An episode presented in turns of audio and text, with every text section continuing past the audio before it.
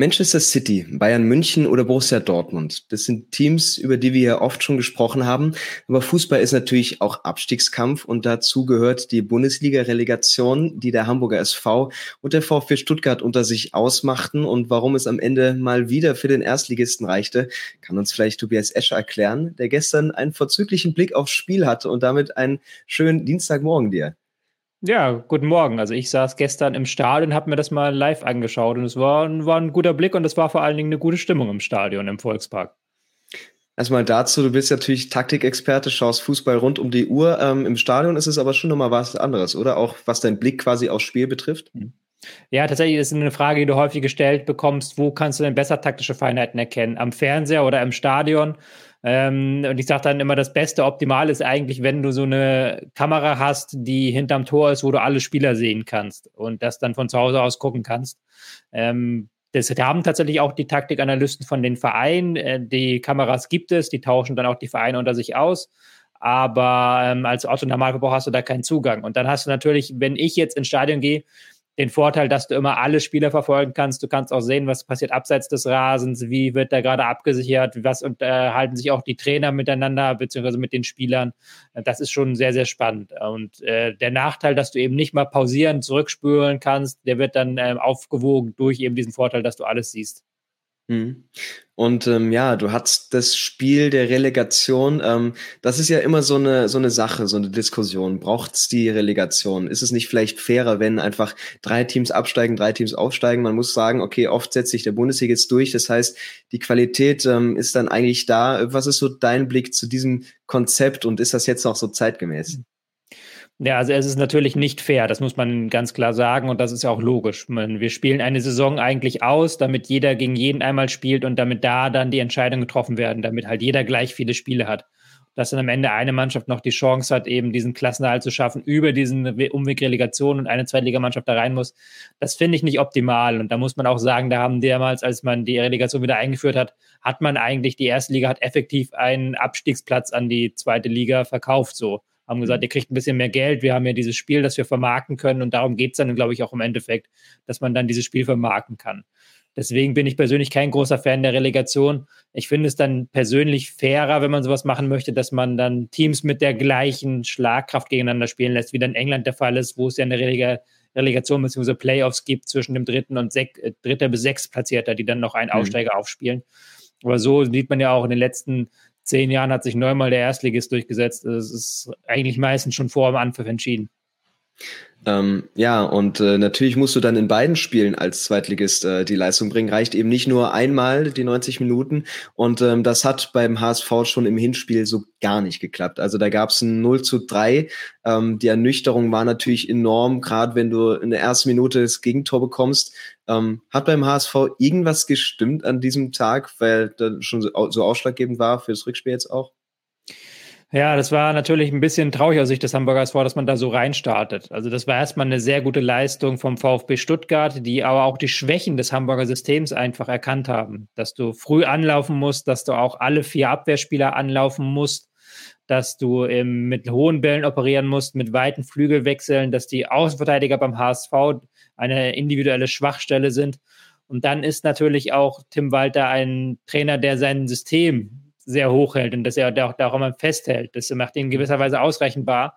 Und das hat der VfB Stuttgart total ausgenutzt. Und wenn du dann als HSV auch in die Zweikämpfe überhaupt nicht reinkommst, also dieses, dieses extra Quäntchen, was du eigentlich brauchst als Zweitligist, um den Erstligisten auf dein Niveau runterzuziehen, wenn du das wie an diesem ähm, Abend damals nicht schaffst, dann ist das ein völlig verdientes 3 zu 0. Ja, da hast du einfach gemerkt, dass äh, Stuttgart jetzt auch so ein bisschen mehr Selbstvertrauen mitgebracht hat. Die kommen natürlich auch aus einer schwierigen Situation.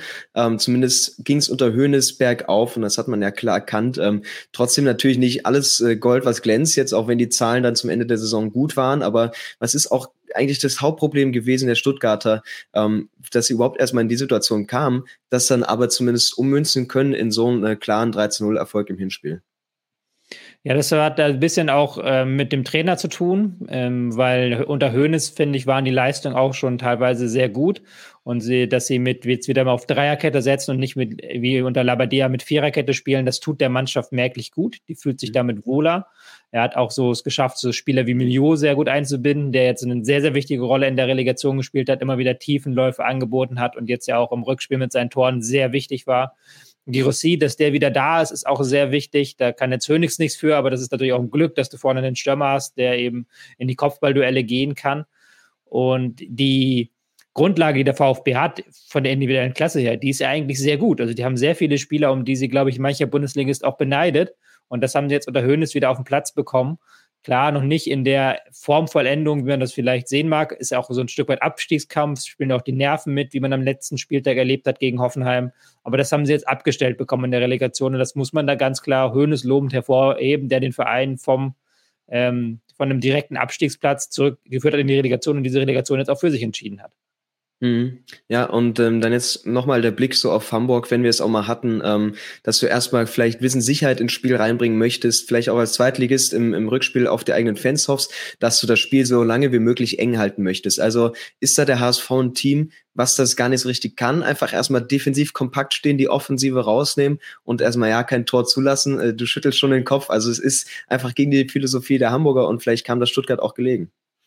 Ich würde sagen, nicht, dass sie es nicht können, weil das wissen wir mhm. nicht. Wir haben es noch nie erlebt, ob sie es können, sondern ja. sie wollen es nicht. Also das ist ja eine ganz mhm. klare Vorgabe von Trainer Tim Walter, der mit seinem Fußball, den man auch als Walterball kennt, eben möchte, dass der Ball immer flach aufgebaut wird, dass mhm. hinten die Spieler häufig auch ihre Positionen wechseln, in der Verteidigung schon, um eben da eine Unruhe zu kreieren und dann, dass man eben aus einem hohen Ballbesitz, hohem Pressing, wenig Absicherung ein sehr offensives Spiel schafft und dass man dann den Gegner dominieren kann.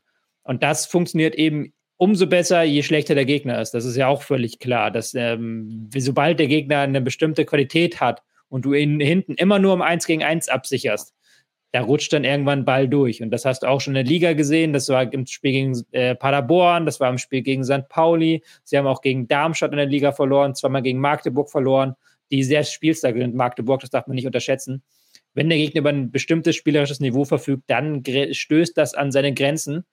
Andererseits hat ähm, Tim Walter es eben auch geschafft mit dem Verein, dass sie regelmäßig gegen Teams aus Tabellenmittelfeld und Abstiegskandidaten punkten. Also es hat er beides seine Medaillen.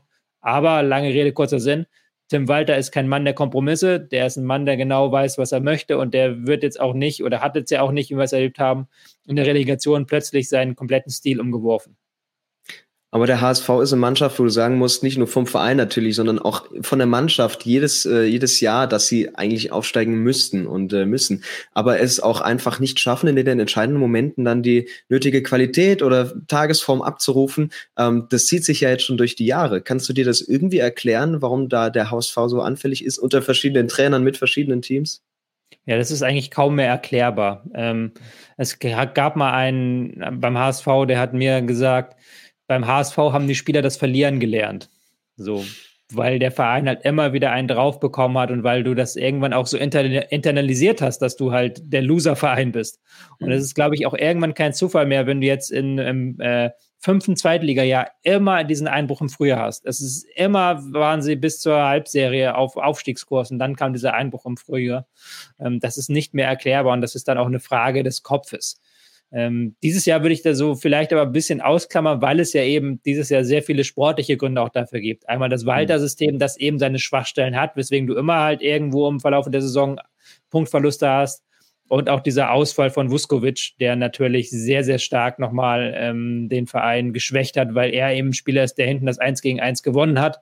Und ähm, ohne ihn hast du gemerkt, der fehlt die individuelle Klasse. Der HSV ist nicht zufällig das Team, das die sechstmeisten Tore aus dem Spiel herausgefangen hat in der zweiten Liga, weil eben diese individuelle Klasse in der Abwehr gefehlt hat.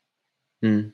Trotzdem irgendwie ironisch, dass wir natürlich über diese Spielweise reden und auch das offensive Angriffsspiel der Stuttgarter, aber im Hinspiel fehlen zwei Tore auch nach Ecken oder Standards. Also das ist dann einfach noch das vielleicht Pech, was dazukommt von den Hamburgern. Ähm, die Tore vielleicht noch so ein bisschen im Hinterkopf, ähm, sind das aber trotzdem auch Schwachstellen, wo die Hamburger in dieser Saison zu oft gezeigt haben, dass sie da anfällig sind? Ja, wenn du eigentlich guckst auf die Statistiken, dann siehst du, der HSV hat in der gesamten zweiten Ligasaison vier Tore nach Standards kassiert. Die Tore waren allesamt nach Ecken, aber das war trotzdem mhm. der mit Abstand beste Wert der zweiten Liga. Und der VfB Stuttgart hat, glaube ich, zehn Tore oder so nach Standards geschossen, was der zweitschlechteste Wert in der Bundesliga ist. Nur Hertha war aber nach Standards schlechter. Also vor dem Spiel hättest du nicht gedacht, dass hier zwei Standards das Ding entscheiden, weil du einerseits eine Stuttgart hast, die bei Standards nicht gut sind und andererseits HSV, der das gut eigentlich verteidigt. Aber du hast ähm, nach dem Spiel hat Sebastian Hoeneß gesagt, wir haben in unserer Analyse einen Raum entdeckt bei Standards, den wir auch bespielen wollten. Und das haben sie auch gemacht. Also sie haben zweimal die Ecke auf denselben Punkt gespielt, so ein Meter vor dem Elfmeterpunkt. Und beides Mal, beide Male kam ein Stuttgarter frei zum Kopfball. Also es war ja dann auch kein Zufall mehr. Also ja. es war in dem Sinne nicht erwartbar, aber es war gut analysiert von den Stuttgartern und auch mit dann gute Standards geschossen, dass sie es eben geschafft haben, diese Schwachstelle des Hamburgers aufzudecken und auszunutzen. Ja, und ähm, ja, du sagst es eben richtig, Hönes äh, macht die Schwachstelle dann auch aus. Ähm, und äh, sie hätten höher führen oder höher gewinnen können. Also kam der HSV vielleicht noch glimpflich weg, wenn Gorassi diese Top-Chance nutzt und ähm, gehst du aus dem Spiel raus mit diesem 0 zu 3 eigentlich schon ein Gefühl mit das war's? Oder äh, was meinst du, wie groß war denn der Glauben bei den Hamburger dann noch fürs Rückspiel? Ich hatte tatsächlich das Gefühl, dass sie am Anfang ähm, die Devise mitbekommen haben, wir müssen jetzt hier sofort reinhauen. Wir müssen von der ersten Minute an da sein. Und das hat sich dann in den ersten Minuten des Spiels so eine richtige Symbiose gebildet, äh, gebildet, fand ich. Vom Publikum, das sehr laut war, das wirklich in den ersten Minuten, da waren alle mitgegangen. Es war so eine richtige, richtig ähm, heiße Atmosphäre und der Mannschaft, die eben das dann auch im Platz vorgelebt hat und vor allen Dingen nach Ballverlusten sehr viel griffiger, sehr viel giftiger war als noch im Hinspiel, auch dann sehr stark nach vorne verteidigt hat und nicht die eine Hälfte verteidigt nach vorne, die andere nach hinten. Das haben sie wirklich in den ersten Minuten sehr gut gemacht. Ich glaube, da war halt tatsächlich noch so der Glaube da, okay, wir schaffen das, wir könnten hier noch irgendwas reißen. Das hast du deutlich gemerkt, dass die nicht komplett ähm, mit dem Kopf runter schon auf den Platz gegangen sind. Ja, ja, du leitest perfekt über. Also es ist vielleicht nicht die personelle Umstellung, weil da reagiert Walter nur einmal und äh, bringt Montero, ein Spieler, der, sage ich mal, eine unglückliche Saison hatte bisher, wenn man das so ausdrücken mag. Ähm, zwei Platzverweise. Meinst, was meinst du, wieso erhält gerade er die Chance, einfach ein bisschen mehr abgeklärt hat als David äh, in normalen Fällen oder ja, vielleicht auch ein bisschen mehr Zweikampfhärte? Ja, ich glaube einfach auch, um was zu ändern, weil das mhm. war ja auch eine Schwachstelle, die Innenverteidigung im letzten Spiel und bei den Außenverteidigerpositionen, die ja auch defensiv immer eine Schwachstelle beim HSV sind, da hast du einfach nicht die Möglichkeit, noch irgendwie zu wechseln. Da ist der Kader, gibt da auch nicht viel her. Ähm, dann machst du halt nochmal diesen Wechsel in der Innenverteidigung, um da nochmal einen anderen Spieler vielleicht reinzubringen. Und ich finde, das war jetzt auch kein Wechsel, der dem Verein geschadet hat. Im Gegenteil, Montero hat jetzt kein schlechtes Spiel gemacht. Hm. Und äh, Stuttgart, da bleibt die Mannschaft gleich. Und äh, vielleicht nochmal äh, Worte dazu. Ist das denn eine Mannschaft, wie wir es vielleicht auch im Hinspiel gesehen haben, die dann über entscheidende Einzelaktionen kommen? Oder ist es dann doch eher das Kollektiv, wo du auch mal Spieler austauschen kannst, obwohl man ja eigentlich gesehen hat, dass äh, ohne Gorassi, dass sie sich total schwer tun, Mio, der jetzt den Unterschied macht, ähm, aber es ja trotzdem eine Einheit geworden ist, äh, die sich auch gegenseitig stark macht. Ja, ich würde schon sagen, dass das, ähm, dass sie da eine Einheit entwickelt haben. Na klar, sie haben individuelle Könner, du hast es gerade schon gesagt, die Rassi ist sehr wichtig, eben mit seiner Präsenz. Führig hat jetzt zuletzt nochmal einen starken Formanstieg gehabt. Anton auch als Abwehrchef im Ende der Saison nochmal eine Schippe draufgelegt, Caraso Endo im Mittelfeld. Aber jetzt in dieser Relegation war entscheidend, dass sie den taktischen Plan des Trainers umsetzen der eben vorsah, den HSV früh zu stören. Ähm, Wagnumann eigentlich Rechtsverteidiger einer Fünferkette, war teilweise der höchste Spieler, weil er so weit nach vorne geschossen ist, im Pressing immer wieder angelaufen ist. Ähm, das war, glaube ich, der Schlüssel, dass sie es auf der kollektiven, taktischen Ebene sich erarbeitet haben und da gar nicht so viele Einzelgänger, Einzelläufe, äh, wie man das vielleicht vor dieser Spielerqualität erwarten könnte. Hm. Ist natürlich immer schwer, wenn sich eine Mannschaft voller Elan in eine Partie schmeißt. Und äh, ja, wir haben es gestern gesehen, die ersten Minuten total bestimmt und äh, auch in die siebten Minute in Führung ging. Also es, der HSV brauchte natürlich eins und das war ein frühes Tor. Und das hattest du dann, äh, Kittels Schuss saß, aber das ist natürlich eigentlich auch ein No-Go von Stuttgart, dass du die Hamburger dann schon so früh ins Spiel kommen lässt. Ja, ich, äh, lustigerweise hatte ich schon nach wenigen Minuten gesagt, irgendwie zu meinem Sitznachbarn Mafopanos, der ist heute irgendwie so ein bisschen mhm. neben sich. Und der hatte ja auch schon, ähm, schon am Anfang einen Zweikampf verloren. Und dann hat man auch deutlich gemerkt, dass der HSV versucht hat, das zu bespielen. Eben, mhm. dass Wagnumann auf der Seite sehr weit vorrückt, Mafopanos sehr weit rausrücken muss. Und dann ist Dompe immer wieder ins 1 gegen 1 gegangen. So ist dann auch das 1-0 gefallen. Das Dompe setzt ihm 1 gegen 1 durch, legt den Ball rüber zu Kippel, war es ja, glaube ich, der schießt den rein. Ja. Und ähm, auch danach haben sie immer wieder bei diese Seite angeschoben, immer wieder versucht, ins 1 gegen 1 zu kommen. Und Mafopanus hat dann auch relativ schnell gelb gesehen, hat dann noch zwei, drei richtig schlechte Pässe. Da hast schon gemerkt, dass die, dass die Hamburger da eine Chance gewittert haben und diese Chance auch versucht haben zu nutzen gegen eine Stuttgarter Mannschaft, die am Anfang doch so ein leichtes bisschen, nicht nur mal Fopanos, auch andere Spieler, die so leicht verunsichert wirkten von der guten Stimmung im Stadion. Mhm. Ja, und plötzlich stockt den HSV-Fans dann doch der Atem, weil Gorassi auf der anderen Seite das nächste schöne Tor erzielt, weit vorher allerdings eine Abseitsstellung. Ähm, aber das ging auch sehr, sehr einfach gegen die HSV-Defensive. Also da war wenig Zugriff da in diesem Moment. Ähm, der lange Ball, der quasi die beiden Ketten voneinander löst und aushebelt und äh, ja, dann Glück am Ende für die Hamburger, dass sie da noch im Spiel bleiben. Ja, das ist ja aber auch so ein ganz typisches Ding, was Stuttgart schon im Hinspiel versucht hat, jetzt auch wieder im Rückspiel. Langer. Ball, Seitenverlagerung raus, im 1 gegen 1 gegen den Außenverteidiger, der das da häufig allein absichert oder gar nicht absichert. Und gerade diese langen Bälle auf Fürich, die waren jetzt auch wieder ein Garant, dass Stuttgart so ein bisschen ins Spiel gefunden hat. Er hat jetzt nicht so viel kreieren können wie noch im Hinspiel, aber sie haben es eben geschafft, dann mal rauszukommen, sich nicht komplett hinten reindrängen zu lassen, das Spiel in die Hamburger Hälfte zu tragen, dann auch mal irgendwie einen Balance Aus, ein bisschen Zeit runterlaufen lassen, ein bisschen ähm, Zeitspiel haben, machen mhm. können. Die haben halt den Rhythmus gebrochen mit diesen langen Diagonalbällen und die sind halt eine Schwachstelle der Hamburger. Da können sie nicht viel gegen machen und das hat man jetzt auch wieder erlebt. Das hat man auch bei diesem Tor erlebt, bei diesen langen Bällen. Da sind sie nicht gut aufgestellt dennoch bezeichnend für das Spiel der Gäste, das konnte ich ja dann gut verfolgen. Also nach fast 25 Minuten stand da der äh, VfB bei einer Passquote von 53 Prozent. Oh. Ähm, mhm. Da kamen sogar noch mehr Läng lange Bälle an als äh, Kurzpässe und auch Endo mit, ich glaube, drei von zehn zwischenzeitlich. Also das hat der HSV in der Anfangsphase richtig gut gemacht, dass du überhaupt keine Räume gibst, gibst auf den Füßen stehst, ähm, aber dann doch irgendwie den, die Stuttgarter so ein bisschen reinkommen lässt, weil du selbst aufhörst, so, so ganz aggressiv drauf zu gehen. Ja, wäre es auch, glaube ich, auch schwer durchzuhalten. Ähm, mhm. Ich muss jetzt mal Hamburger da ein Lob aussprechen. Im Hinspiel war das Pressing überhaupt nicht gut. Da haben sie mit ja. so einer Art 4-1-3-2 sehr hoch pressen wollen, aber das ist komplett schief gegangen. Das 4 für 2 jetzt im Rückspiel hat mir sehr viel besser gefallen. Sie haben da ähm, es immer wieder sehr, sehr gut geschafft, hohen Druck schon auf die Verteidiger auszuüben. Äh, Gerade im Mittelfeld hatten sie eine enorme Dominanz, fand ich. Im, äh, auch im Gegenpressing nach Ballverlusten waren sie sehr, sehr wach. Also da hast du deutlich gemerkt, die waren wacher. Aber mhm. gleichzeitig ist das ja auch ein Spielstil, der sehr viel Tribut erfordert von dir körperlich, den du halt ähm, sehr viel sprintst, du musst immer wieder nachschieben, immer wieder rein ins Pressing und dann spielt der Gegner doch den langen Ball, ist ja auch so ein bisschen frustrierend.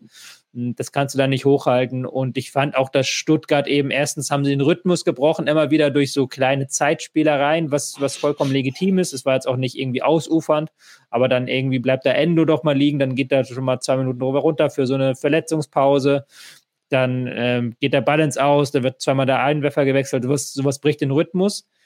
Und dann nach einer halben Stunde hat sich Stuttgart auch weit zurückgezogen, sodass der HSV mhm. dann gar nicht mehr die Möglichkeit hatte, ins Pressing zu kommen, sondern eher aus dem Ballbesitzspiel herauskommen musste. Und dann ist halt das, das Spiel so, so ein bisschen verflacht, fand ich. Ja, da wir eben selten über den HSV sprechen, eine ganz interessante Komponente, die ich aufgreifen möchte, ist eben Heuer Fernandes. Das hatte ich mir dann schon vor der zweiten Hälfte notiert, ähm, der die Stuttgarter dann fast schon mal einlädt. Ähm, er hat natürlich ein sehr interessantes Torwartspiel, muss man sagen. Im, im ersten Spiel hat er dafür gesorgt, dass die HSV-Jungs äh, überhaupt noch antreten können im Rückspiel. Ähm, er steht unheimlich weit vorne, vor allem natürlich in der Liga, ähm, bietet sich da fast an als elfte Passstation im Angriffsspiel und äh, geht natürlich sehr viel Risiko am Ball. Also was bedeutet das dann für deine Mannschaft, wenn du diese Option hast? Und ist das vielleicht sogar das modernere Torwartspiel, als wir bei anderen Keepern das äh, verfolgen können? Ja, also Daniel Heuer Fernandes macht das ja jetzt nicht im ersten Jahr, sondern der macht das schon seit vielen Jahren und ist auch mhm. bekannt dafür, dass er sich eben immer anbietet. Ist auch, glaube ich, wichtig für die Mannschaft, damit sie eben in der Abwehrlinie eine Überzahl bilden können gegen den Gegner, damit der das nicht so leicht pressen kann. Das hat Stuttgart trotzdem gut gemacht, ihn halt immer wieder unter Druck zu setzen. Aber ich glaube schon, dass sein, sein spielerischer Impact sehr, sehr hoch ist und dass das auch ein sehr wichtiger Faktor ist für den HSV. Dass das in der zweiten Halbzeit später noch ähm, böse enden sollte, okay, das kann passieren. Das ist dann immer auch ein Stück weit einkalkuliert. Aber das ist schon eine taktische Maßnahme, die du machen kannst. Wer diese taktische Maßnahme mag, der sollte sich ähm, unbedingt dann den ersten FC Magdeburg anschauen, weil die machen das noch extremer. Da ist der Torwart teilweise bis an die Mittellinie vorgeschoben ist das aber eher was, was in der zweiten Liga funktioniert und wenn du halt in der ersten Liga so nochmal taktisch reifere, ähm, auch Angriffslinien hast, die das ein bisschen besser im Pressing gelöst bekommen, ähm, ist es dann einfach zu viel Risiko, wo du ja sagst, okay, wir machen das ein bisschen, ein bisschen äh, ja, konservativer? Ich würde das jetzt auf das Torwartspiel nicht per se beziehen, mhm. weil ich glaube, das ist ja nur eine Facette von vielen Facetten, die auch ganz gut innerhalb des Spielstils, den Walter sich vorschreibt, passt. Und ich, ähm, das ist, passiert jetzt auch nicht jeden Tag, dass dann, wenn der Torwart so weit vorgerückt ist, dass dann jemand einen langen Ball hinterschlägt und der Ball landet im Tor. Das ist ja auch Quatsch. Also ich finde das schon eine Maßnahme, ähm, die kanntest du auch in der höheren Liga umsetzen. Die Frage ist dann wiederum halt, ähm, wie der ganze Spielstil in der ersten Liga funktionieren würde, weil da sind ja auch viele andere Elemente dabei, die sehr, sehr riskant sind. Und erstmal diese Summe an riskanten Elementen macht es ja erstmal dann so schwierig, damit gegen Erstligisten bestehen zu können. Also stehe ich da zwiegespalten der, der gegenüber, weil es da eine komplexere Antwort eigentlich bräuchte. Mhm. Ja, wir hatten dann die fast Chance äh, nach dem Fehler von ihm schon. Und ähm, ja, nach einer halben Stunde kann man eigentlich sagen, dass dann der HSV mal wissen möchte, was Stuttgart so mit dem Ball anstellt und setzt dann mehr auf Gegenstöße. Natürlich auch ein Kraftaspekt, wie du, wie du meinst, aber hätte man vielleicht in dieser Phase so den HS, äh, den, den Stutt die Stuttgarter ein bisschen locken und ähm, dann effektiver umschalten, weil das hat über Dompe ähm, der HSV versuchen wollen, aber mhm. richtig effektiv wurde das nicht. Also vielleicht kam mhm. Stuttgart damit einfach viel besser klar.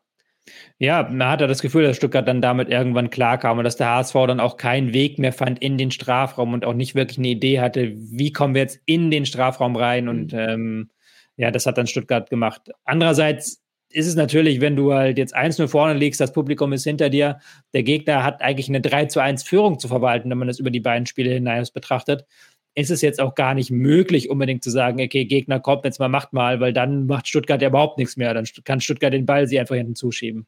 Du musstest ja quasi jetzt mit diesem 0 zu 3 im Rücken schon ein offensives Spielstil machen. Insofern kann ich das schon die Art, wie der HSV aufgetreten ist in der ersten Halbzeit, nur gutheißen, weil sie eben einen 3-0-Rückstand aufholen mussten und dann auch hm. lange Zeit viel dafür getan haben, äh, auch die Stimmung im Stadion anzuheizen, ähm, die Leute mitzunehmen, aber auch eben nach vorne zu spielen. Das war, glaube ich, der richtige Weg. Ja, und man merkt natürlich auch, dass die Defensive der Schwaben da ordentlich wackelt, wenn man die halt äh, beschäftigt, über die gesamte Saison ja schon und da auch immer mal wieder ein Bock drin ist. Und das äh, vor der Halbzeit hat sich das nochmal so ein bisschen angedeutet. Ähm, mit bisschen mehr Glück äh, entsteht da noch eine bessere Chance. Äh, ich glaube auch Glatzel mal mit einem Schuss aus der Distanz. Mhm. Ähm, hätte einfach noch mehr gehen müssen können sollen für den HSV, um die Stuttgarter da wirklich nochmal richtig ins Schwitzen zu bringen. Gerade so vor der Pause, denke ich. Ja, wenn du das jetzt wieder hätte, würde, könnte, aber wenn ja. du natürlich vor dem Pause noch das 2-0 machst, dann heißt es ein ganz anderes Spiel. Dann ist es auch eine ganz andere Hitzigkeit, die da reinkommt. Und die haben sie aber nicht reinbringen können, eben weil sie diesen letzten Pass in den Strafraum eben nicht gebracht haben. Häufig so außen rum gespielt, dann die Flanke, die aber auch dann der VfB meistens gut verteidigt hat. Ähm, aber dann hatten sie eben auch nicht das Quäntchen Glück, das du vielleicht brauchst, um dann das 2-0 draus zu machen. Das wäre, glaube ich, schon nochmal ein ganz anderes Spiel dann geworden. Trotzdem geht's äh, in die Pause mit dem Gefühl, dass für den HSV noch einiges drin ist. Die Fans sind euphorisch. Ähm, schätze den HSV so als Mannschaft ein, die das natürlich gut nutzen kann, gerade in ein Spiel oder in eine Halbzeit gut reinzukommen und äh, dass Walter eben auch gutes In-Game-Coaching hat, sage ich mal, dass er da so ein bisschen was umstellen kann, um dann sofort zu reagieren. Ja, also Walter ist ja auch ein Trainer, der innerhalb seines Spielsystems, also du wirst es nicht erleben, dass der HSV jeden Ball lang äh, ballert mhm. oder dass sie sich hinten reinstellen, aber innerhalb seines offensiven Spielstils kann er auch immer mit Kleinigkeiten, mit Formationswechseln und so weiter ähm, das Spiel an sich reißen. Ähm, das war jetzt in diesem Spiel gar nicht so der große Fakt, aber grundsätzlich hat er diese Fähigkeit und grundsätzlich war ja auch diese Hoffnung da. Gleichzeitig war ich auch im Stadion und das war halt schon, man hatte das Gefühl, in der ersten Viertelstunde, da war der Teufel los, da ging es halt richtig rund und dann hatte man danach das Gefühl, so mhm. langsam ähm, ging die Kurve nach unten und nach der Pause war man auch nicht wieder, war das Stadion nicht so wieder richtig warm, hatte ich das Gefühl und dann kam halt schon diese kalte Dusche. Also das hat der VfB dann auch in dem Sinne gut gemacht, dass da gar keine Euphorie richtig entstehen konnte im Verlauf des Spiels. Ja, und äh, du sagst es schon, also Stuttgart wechselt, bringt unter anderem Sagadu, äh, bringt Sagadu, beziehungsweise aber der frische Wind macht sich dann vorne bezahlt.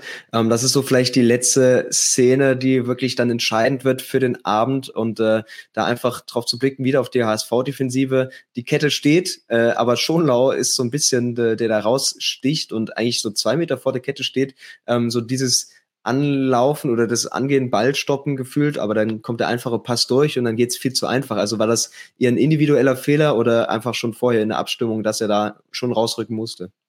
Also ich würde da zwei Faktoren jetzt erstmal benennen. Du hast es ja gerade schon gesagt, dieser Wechsel war, glaube ich, wichtig für den mhm. VfB, weil Mafopanos stand neben sich und dann ist Sagadu gekommen, aber Sagadu hat nicht die Position von Mafopanos übernommen, sondern das hat Anton gemacht. Anton ist da ja. rausgegangen und hat dann eben ähm, Dompe's Kreise gesprengt und hat dann auch ähm, so die drei, vier Pässe vor dem 1 zu 0, dann hat er den Ball nämlich nach vorne gespielt. Er war da auch mhm. mitbeteiligt auf jeden Fall, dass dieses 1 0 fällt. Ähm, dann das, was du gerade gesagt hast, diese Abwehrkette. Und da ist jetzt wieder die Frage, wie, wie willst du es haben? So, ähm, du kannst einen individuellen Fehler draus machen, weil Schonlau da so ein bisschen rummeandert, finde ich. Er geht nicht richtig raus, er bleibt aber auch nicht richtig hinten drin, er macht nicht richtig Druck, aber er sichert nicht richtig mit ab. Ähm, er muss sich entscheiden. Aber das kannst du natürlich auch als Abwehrkette besser lösen, indem du halt einfach ähm, ihm auch die Gewissheit gibst, okay, wir sichern jetzt hinten ab, wir machen da ein schönes ähm, Absicherungsdreieck draus, haben sie nicht gemacht. Haya steht ja auch da sehr weit vorne in der Situation. Ähm, oder dass sie halt kollektiv da zusammen dann zurückfallen und den Passweg schließen. Also es war halt alles in der Summe nicht gut. Dass Gyrossi dann so relativ frei dann halb links an den Ball kommt, das ist wirklich suboptimal da. Das darf nicht passieren in dem Moment. Du musst da wirklich die Tiefe sichern, Tiefe, Tiefe, Tiefe. So heißt das ja mal in der Verteidigung. Das ist wie beim Immobilienmarkt Lage, Lage, Lage. Verteidigen heißt Tiefe, Tiefe, Tiefe. Das muss gesichert sein. Äh, haben sie nicht hinbekommen und das war der eine Fehler dann zu viel. Und diesen Fehler, solche Fehler siehst du leider beim HSV innerhalb der Saison zu häufig. Ja, und äh, du hast es selbst erlebt. Wie war dann so die Reaktion im Stadion? Also hat man dann schon gemerkt, die Hoffnung ist jetzt spätestens weg? Ja, das hast du total gemerkt. Also da ist total das hat dem Stadion den Stecker gezogen. Die Versuche, so die Stimmung nach der Pause so wieder auf, aufzubekommen. Klar, die Fans sind am Tor, die Ultras sind dann, dann trotzdem weitergemacht und laut gemacht, aber es ist ja auch dann, wie weit schwappt das dann über auf die Haupt- und die Gegentribüne und da hast du gemerkt, das hat dem Spiel den Stecker gezogen und ich finde, du hast es ja auch auf dem Platz gemerkt. Danach ja. hat es sich eigentlich die restlichen 40 Minuten war es so ein Auslaufen, ein besseres. Da kam ja dann kein richtiges Feuer mehr rein in die Partie, weil alle wussten, dieses 1-1, das hat jetzt hier komplett den Stecker rausgezogen. Ja, dann noch äh, die symbolische quasi Szene um Heuer Fernandes, die so die ganze Saison beschreibt wieder das HSV. Eigentlich gut gemeint alles und viel richtig gemacht, aber dann in dem entscheidenden Moment verspringt auch ihm den Ball. Ähm, der Ball, Mio macht dann noch einen Treffer. Anschließend, und du sagst, es ist eher so ein Auslaufen. Nachspielzeit kontert sich der VfB noch zum 3 zu 1, macht somit einen Deckel auf diese Bundesliga-Saison und wir müssen festhalten, dass du ein Gesamtergebnis hast von 6 zu 1 Toren wo du einen Klassenunterschied im, in den einzelnen Szenen gesehen hast, ähm, auch wenn der HSV jetzt eben eine große Unterstützung hatte, aber dass du sagst, dass der VfB Stuttgart sich das sportlich definitiv verdient hat, in der Klasse zu bleiben. Ja, also definitiv. Wenn wir jetzt sagen, das ist ein sportlicher Wettbewerb, war der VfB Stuttgart deutlich besser als der Hamburger SV. Ja. Sie waren auch von allen möglichen Relegationsgegnern sicherlich das Schwierigste für den Hamburger SV, weil sie eben vorne das Tempo haben mit Grossi einen, der sich auch im Kopfball durchzusetzen weiß, weil sie diese langen Verlagerungen spielen können, die der HSV hasst. Ähm, da waren sie alle Qualitäten, die du gegen den HSV mitbringen musste, die hat der VfB Stuttgart in mindestens drei von vier Halbzeiten mitgebracht. Und dann muss man aber natürlich auch reden darüber, dass der VfB Stuttgart allein schon finanziell dem HSV Haus, Haus auch überlegen ist. Der HSV geht da immer als krasser Außenseiter ins Spiel. Hm. Ähm, der VfB Stuttgart hat über doppelt so hohen Personaletat. Das kannst du dann gar nicht aufrechnen, kannst du gar nicht aufwiegen in, in, durch taktisches Geschick. Da brauchst du schon auch ein Stück weit Glück. Das muss man auch ehrlich sagen. Das hatte der HSV in dieser Relegation nicht. Und deswegen war es insgesamt ein vollkommen verdienter Sieg für Stuttgart. Ja, und merkst dann natürlich auch, dass im HSV die Kräfte ausgehen, weil auch auf der Bank sind die Optionen sehr dünn. Da saß ja die halbe Jugendabteilung noch mit drauf. Ähm, und das ist dann eben der Unterschied, äh, wenn Stuttgart dann noch mal ein bisschen mehr reagieren kann. Ähm, das ist jetzt vielleicht schon ein bisschen Vorausblick, aber wird das einfach eine Situation, an die sich der HSV gewöhnen muss, dass du eine sehr gute Startelf hinstellen, hinstellen kannst, mit wirklich drei, vier auch guten Optionen von der Bank. Aber danach reicht halt einfach das Budget in der zweiten Liga nicht mehr aus, um, ähm, sag ich mal, auf diesem Niveau mitzuhalten. Ja, das ist ja das Interessante am Hamburger SV. Wenn du seit dem Abstieg das verfolgst, ist die, ich finde, die erste Elf ist im Verlauf der Zeit gar nicht unendlich viel schlechter geworden. Mhm. Also die haben da mhm. gar keinen riesigen Qualitätsverlust, sondern Spieler, die sie abgeben mussten, die waren dann häufig eher Spieler, wo du gesagt hast, okay, die waren, haben sowieso nicht diese Qualität gebracht. Ähm, wohingegen die erste Elf eigentlich immer noch sehr, sehr gut ist, auch wenn ich in der Verteidigung vielleicht noch nachlegen würde persönlich. Aber du hast gleichzeitig, und du hast es gerade sehr, sehr gut analysiert, finde ich, immer wieder im Unterbau Spieler verloren und immer wieder in der Kaderbreite Spieler verloren, hast dich mhm. immer stärker auf diese erste Elf fokussiert, sodass du da eben nicht mehr nachlegen kannst. Klar, auch Verletzungen waren jetzt so, haben jetzt so eine Rolle gespielt, auch die Sperre von Suhonen. Aber trotzdem ist der Kader schon sehr dünn. Da bin ich gespannt, was sie jetzt im Sommer machen. Gerade wenn es hört, Glatzel und Reis sind umworben, sollen vielleicht gehen, was sie dann für Spieler nachholen können. Es wird ein sehr heißer Sommer in Hamburg. Ja, der wird sicherlich und äh, auf den einzigen Bundesliga-Dino wartet natürlich ein, ein, weiteres Jahr jetzt in der zweiten Liga und du hast jetzt wieder Teams wie Schalke, Hertha, St. Pauli, Düsseldorf und viele andere Hochkaräter. Also äh, kann man ja wieder sagen, das wird nur schwerer jedes Jahr und äh, gerade wenn so Schalke, ich glaube, die muss man damit reinrechnen, dass sie äh, sich da sehr gut anstellen werden und äh, das wieder versuchen. Ähm, meinst du denn, äh, der HSV hat jetzt wieder eine Chance, wenn sie es mal komplett durchziehen? Ich bin da sehr, sehr unschlüssig. Also jetzt mal, wenn wir jetzt, jetzt mal rein von den ähm, finanziellen Daten betrachten, hat der HSV diese Saison wirklich eine einmalige Chance gehabt. Weil sie diese Saison wirklich als finanzstärkster Club in diese Liga gestartet sind. Sie sind zwei Absteiger in diese Liga reingekommen, die ja auch überhaupt nicht die Leistung gezeigt haben, äh, die sie aus der Bundesliga gekannt haben, beziehungsweise die haben gezeigt, warum sie in der Bundesliga abgestiegen sind. So, Bielefeld wird jetzt durchgereicht in die dritte Liga das war halt eine einmalige Chance, die so schnell nicht mhm. wiederkommt. Wie du gerade gesagt hast, jetzt kommen wieder mit Schalke und Hertha zwei Absteiger, die finanziell dem HSV überlegen sind. Die, wenn sie das halbwegs gut annehmen, diese zweite Liga, die dann auch diesen Aufstieg unter sich ausmachen. Und das ist natürlich ganz, ganz bitter und ganz, ganz ähm, traurig. Trotzdem hat der HSV ja die beste Zweitligasaison seiner Geschichte gespielt und ist im Endeffekt daran gescheitert, dass zwei Teams noch ein bisschen besser gespielt haben. Und du hast es auch gemerkt, dass zwischen Mannschaft und Fans eine richtige Einheit entstanden ist. Da war überhaupt gar keine Wut im Stadion nach dem Spiel, sondern da war halt wirklich Dankbarkeit, dass man ähm, über so lange Zeit so gut mitspielen konnte vorne drin und dass man halt auch einige wirklich tolle Spiele dieses Jahr im Volksparkstadion sehen durfte. Also der hat ähm, Walter auch einiges auf der Habenseite für sich, dass jetzt der HSV sagt, okay, wir werden wahrscheinlich mit ihm weitermachen, auch wenn ich mir beim HSV da immer nie ganz so sicher bin, ob das, was gestern gesagt wurde, morgen noch stimmt.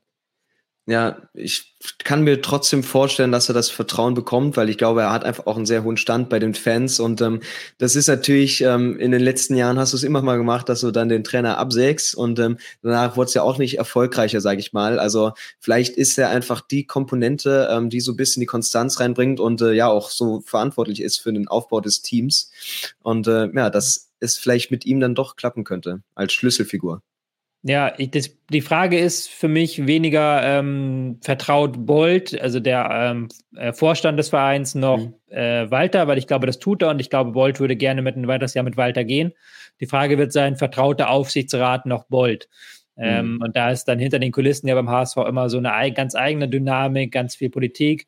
Klaus-Michael Kühne hat zuletzt wieder einen Einfluss gewonnen, gerade im Aufsichtsrat. Da wird auch sehr entscheidend sein, was er dazu sagt, wie, wie seine Meinung, äh, sein Blick auf den ähm, Nichtaufstieg des HSV ist.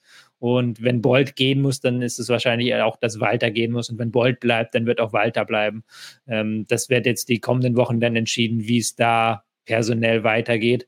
Aber ich finde, Walter hat schon Argumente auf seiner Habenseite, weil wir hacken immer nur so auf diesen negativen Seiten dieses Spielstils rum, dass dieser Spielstil nicht funktioniert in der ersten Liga gegen ein Team, das besser ist als du. Aber in der zweiten Liga hat es ja dafür gesorgt, dass der HSV eben so viele Punkte gesammelt hat und dass der HSV regelmäßig halt gegen Teams punktet, gegen die er in den vergangenen Jahren eben nicht gepunktet hat, dass er so mhm. ähm, nicht mehr in Sandhausen verliert, nicht mehr gegen Kiel verliert, sondern dass sie da immer und immer wieder tolle Spiele abliefern und auch Punkte holen. Also der Walter-Stil hat ja auch seine Vorteile. Er stößt halt nur an die Grenzen, wenn der Gegner eine bestimmte individuelle Klasse erreicht und die hat der VfB Stuttgart eben gehabt. Ist halt trotzdem Wahnsinn. Weißt du, da schießt Heidenheim vielleicht nicht eben das zweite Tor, ja. Die Hamburger rennen auf den Platz und können dann tatsächlich jubeln.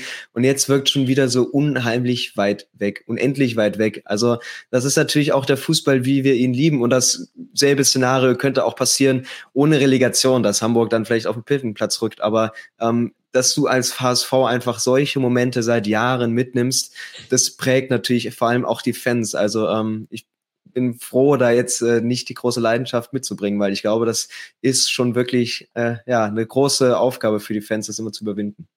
Ja, das ist das Problem. Der HSV hat diesen Ruf auch weg. Man muss mhm. ja auch sagen, der HSV konnte überhaupt gar nichts dafür für diese ganze Geschichte, die da in Sandhausen passiert ist. Da war kein Netz. Der Stadionsprecher sagt, ähm, ihr seid aufgestiegen, herzlichen Glückwunsch. Dann ist doch völlig klar, dass du als Hamburger Anhänger feierst und da denkst, Mensch, jetzt haben wir es gepackt. Und dass du dann nicht eben noch dreimal das Handy checkst, wo du eh keinen Empfang hast. Also der HSV, da hat man manchmal das Gefühl, entschuldigt, dass ich so salopp formuliere, aber der Teufel scheißt immer auf den dicksten Haufen rauf. Und selbst wenn halt Dinge passieren, die je, außerhalb jeder Reichweite des Hamburger SV sind, kommt dann trotzdem die Häme und da tut es einem fast schon ein bisschen leid manchmal. So als ich auch als jemand, der in Hamburg wohnt und in Hamburg groß geworden bin, da tut einem der Verein manchmal leid, weil er man ihn auch manchmal Unrecht tut. Ja, selbst als Fan des großen Rivalen äh, muss ich schon sagen, ich würde mich mal wieder auf äh, ein paar Nordderbys freuen. Ähm, auf der anderen Seite haben wir Stuttgart, die sich dann noch ein bisschen knapper gerettet haben als im Vorjahr. Ähm, und auch die müssen natürlich gucken, äh, wo sie bleiben. Also was muss beim VfW passieren, dass sie da einfach mehr Ruhe reinbekommen, mehr sportliche Konstanz äh, da auch reinbringen. Natürlich erstmal an Höhnes äh, festhalten, das denke ich mal, äh, ist gegeben. Und ähm, ja, den Kader in der Richtung weiterentwickeln. Was meinst du? Ja, also ich äh, glaube, sie haben ein sehr gutes Fundament und ähm, sie können jetzt mit diesen Leistungen, die sie auch unter Höhnes gezeigt haben, in, äh, ich will nicht sagen, beruhigt in die kommende Saison gehen, aber zumindest haben sie ein kleines Fundament gelegt. Ich bin gespannt, wie Höhnes das noch weiterentwickelt. Gerade die Abwehr neigt noch zu zu vielen Fehlern. Sie ähm, fühlen sich auch nicht immer wohl damit, wenn sie, wenn der Gegner den Ball hat und sie tief verschieben müssten. Da müssen sie noch auf jeden Fall nachlegen, auch so eine gewisse ähm, Körperlichkeit im Mittelfeld vielleicht gewinnen. Bin ich sehr gespannt. Aber sie haben einfach einen Kader, der eigentlich sehr, sehr gut ist und ähm, der auch viele Talente hat, die du auch ein paar Jahren veredeln und wie es im Fußball ist, teuer verkaufen kannst. Wenn du jetzt guckst, was Mio da mit seinen, ähm, wie alt ist der, 19, 20, was der da mhm. abgerissen hat in dieser Relegation und wie er jetzt auch das Rückspiel gestaltet hat, das ist schon aller Ehren wert. Und da hast du eben mehr Spieler dieser Klasse. Und wenn du dann vielleicht noch in der Abwehr ein bisschen nachlegst, dann ähm, kann, man, kann man zumindest, denke ich, die Hoffnung haben mit den Leistungen der vergangenen Wochen, dass der VfB Stuttgart mal eine ruhige Saison im Mittelfeld der Tabelle verbringt. Ist jetzt wahrscheinlich eine sehr gemeine Frage und wenn du da keine Antwort drauf hast, dann ist auch nicht schlimm, aber wird der Fußball und wird, ja, werden die Ereignisse in der zweiten Liga nächstes Jahr attraktiver und spannender durch die Teams, die du da hast, als äh, im Oberhaus? ja, ist eine spannende Frage. Du hast eine sehr, sehr interessante zweite Liga. Du hast ähm, sehr viele Traditionsvereine damit drin. Du hast ja auch so eine halbe Bundesliga der 90er, mhm. 80er, wenn du so willst. Schalke, Hamburg, Kaiserslautern, Düsseldorf, äh, St. Pauli. Da sind sehr, sehr viele spannende Clubs dabei. Und das ist aber auch, finde ich auch okay. Also ich finde, ähm, mhm. dass du halt so eine, manchmal so eine Wellenbewegung hast, was die Aufsteiger angeht, finde ich okay. Und Heidenheim mag jetzt nicht der attraktivste äh, Bundesligist sein, genauso wenig Darmstadt, aber die haben sich aber auch verdient mit der jahrelangen guten Arbeit, die sie geleistet haben. Und da bin ich auch gespannt. Genauso bin ich gespannt auf die zweite Liga kommendes Jahr. Ähm, ist natürlich in dem Sinne ein bisschen weniger spannend, weil du, du hast mit Schalke und Hertha schon zwei echte Aufstiegsfavoriten. Mhm. Bin ich gespannt, ob sie das dann auch so auf den Platz umgesetzt bekommen. Da war die Saison dieses Jahr noch so ein bisschen ausgeglichener, aber ja, da sind sehr viele spannende und schöne Duelle drin nächstes Jahr. Was für Geschichten das also waren jetzt in dieser Bundesliga-Saison. Da machen wir jetzt endgültig mal einen äh, Topfdeckel drauf auf das äh, gesamte Päckchen, genau, einen Haken dran. Ähm, das große Hamburger Comeback blieb aus und äh, ja, es ist jetzt wieder ein Jahr neuer Anlauf. Ähm, vielleicht ziehen sie aber auch ihre Lehren und äh, vielleicht gibt's auch mal einen April mit ein paar mehr Siegen und äh, Stuttgart, ja, wird sich jetzt auch mal wieder ein bisschen, bisschen beruhigen können über die nächsten Wochen, die Fans äh, vielleicht weniger Stress haben. Ja, und damit, Tobias, danke ich dir, dass wir einen großen Teil dieser Bundesliga-Saison äh, ja, analysieren und begleiten durften. Ja, ich habe da zu danken für die Einladung und es war mir wie immer eine große Freude. Und äh, ja, da wird sicherlich auch noch einiges weiteres geben. Und äh, Champions League haben wir auch noch äh, im Programm. Mhm. Am Wochenende geht's da alles weitere zu. Da reden wir dann nicht über Abstiegskampf, sondern da reden wir über das Beste, was Europa gerade noch so zu bieten hat. Also freuen wir uns sicherlich darauf und äh, dann wünsche ich dir und äh, euch allen äh, noch einen schönen Dienstag und äh, dann macht's gut und bis dahin. Save big on brunch for mom, all in the Kroger app. Get 16 ounce packs of flavorful Angus 90% lean ground sirloin for $4.99 each with a digital coupon. Then buy two get two free on 12 packs of delicious Coca Cola, Pepsi, or 7UP, all with your card. Shop these deals at your local Kroger today or tap the screen now to download the Kroger app to save big today. Kroger, fresh for everyone. Prices and product availability subject to change. Restrictions apply. See site for details.